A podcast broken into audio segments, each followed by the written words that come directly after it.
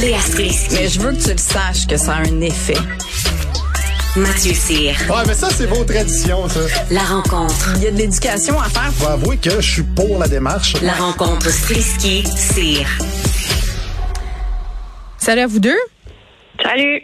Bon, Léa, tu voulais, oui, allô, tu voulais, euh, Léa, faire un retour euh, sur l'entrevue que l'ex-premier ministre Jean Chrétien a accordé euh, dimanche à Tout le monde en parle, notamment le segment où il a dit ne pas avoir eu vent de ce qui se passait dans les pensionnats autochtones.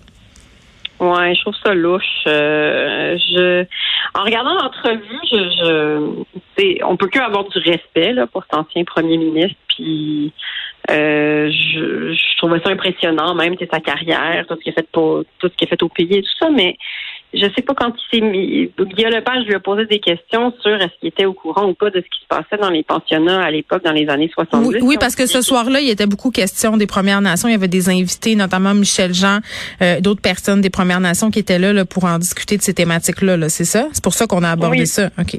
Ben aussi parce que M. Chrétien sort un, un livre qui s'appelle Les- Mes nouvelles histoires. Oui. Donc euh, c'est sûr que c'est pour ça qu'il est invité, mais euh, c'est toujours intéressant justement d'avoir accès à lui, surtout qu'on se, on se rappelle qu'il était ministre des Affaires indiennes, qu'on appelait avant ministre des Affaires indiennes, qui s'appelle maintenant ministre des Affaires autochtones. Euh, et c'est un petit peu bizarre de se dire que euh, pourtant c'est des causes qui lui ont été toujours toujours à cœur. Euh, on se souvient qu'il a, adopté un fils autochtone. Euh, et, il en a parlé de, son, lien avec les Premières Nations. Puis quand on est arrivé au sujet des, des pensionnats, tu sais, il, il s'est mis à parler de son histoire personnelle à lui, comment est-ce que lui a été envoyé dans un pensionnat, qui était pensionnaire, parce que c'est comme ça que tu pouvais faire ton cours classique, puis c'est comme ça que tu pouvais espérer. Ah, c'est la stratégie de politicien répondre à côté.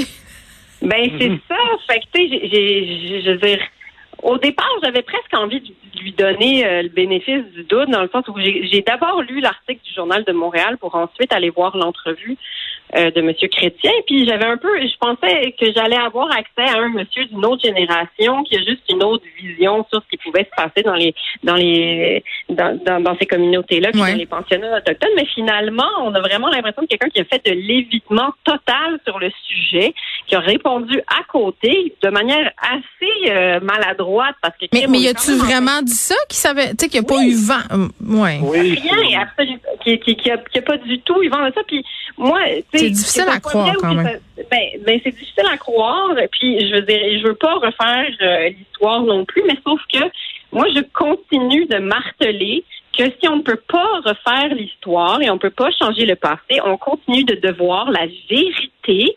À ces gens-là, on leur doit la vérité et c'est la seule chose qu'on peut leur donner. Parce qu'on peut pas réparer le passé, puis oui, on essaie d'être dans une dimension de réconciliation, puis de changer des lois, puis des perceptions, Mhm. puis des préjugés, Mhm. mais aussi on leur doit la vérité. Et j'ai l'impression que dans ce cas-là, nous n'avons pas eu la vérité et je trouve ça insultant. Ben oui, puis bon, euh, tu me donnes bien envie d'aller voir euh, cette entrevue-là pour me Ben, faire euh, voilà. pour me faire mon Mathieu, tu avais quelque chose à ajouter? Oui, je l'ai vu, l'entrevue. J'ai Hum. lu, euh, j'ai lu l'article du Journal de Montréal. J'ai lu un article du Devoir là-dessus aussi. Où est-ce que ça cloche? C'est que euh, Jean Chrétien était ministre des Affaires indiennes de 1968 à 74. Et en 1969, le Conseil du Trésor Quand même pas un fédéral détail. ont renvoyé le, ils ont renvoyé un cuisinier du pensionnat de Latuc, qui était la circonscription de Jean Chrétien en plus, Mhm. pour une inconduite sexuelle auprès d'une élève. Euh, puis après ça, dans la même année, le ministre euh, Jean Chrétien a été interrogé en chambre au sujet des mauvais traitements dans les pensionnats. Et il s'est levé de son siège, il était outré, semble-t-il, puis il a dit que c'était un problème local. Euh, le seul problème, c'est que ça se déroulait dans des dizaines de localités en même temps.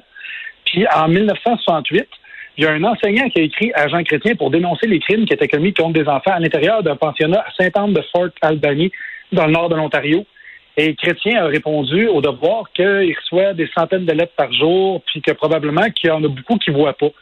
Puis je trouve ça aberrant de voir ça maintenant, parce qu'on parle pas d'une plainte pour un nid de poule. Puis moi, tout ce que ça me dit, c'est que M. Chrétien était trop occupé à préserver l'unité canadienne que de préserver l'intégrité des gens qui l'habitent. Léa. Ben, et je sais pas si ça nous renvoie à cette espèce de fameux silence qui était autour des agressions sexuelles. C'est ça que j'ai ressenti en regardant l'entrevue. C'est cette espèce de on ne parle pas de ces choses-là. Et lui a, a- a- lui, euh, au-delà de, du poids politique, peut-être que c'est ça, il a été premier ministre, il était ministre à l'époque, mais Mm. mais euh, c'est juste que ça, ça, ça renvoie à cette espèce de- je sais pas ce que lui a vécu, puis il a dit que lui avait, c'était très maladroit pendant l'entrevue. Il a non seulement parlé de son passé de pensionnaire, puis il a dit que lui, pour, je sais pas s'il était assez peu joli garçon, mais lui, on l'a jamais touché, tu sais. Je veux dire, c'est complètement déplacé de dire ça, puis je peux comprendre que c'était peut-être une petite boutade, puis que, l'entrevue est en direct. Puis M. Chrétien a quand même 87 ans.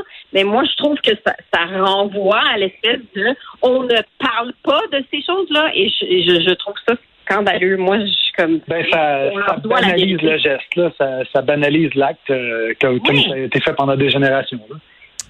Oui. On, on va inviter les gens à aller écouter euh, cette entrevue-là. Euh, Léa Mathieu, euh, on se dit à demain. À demain. Bye bye. Bye.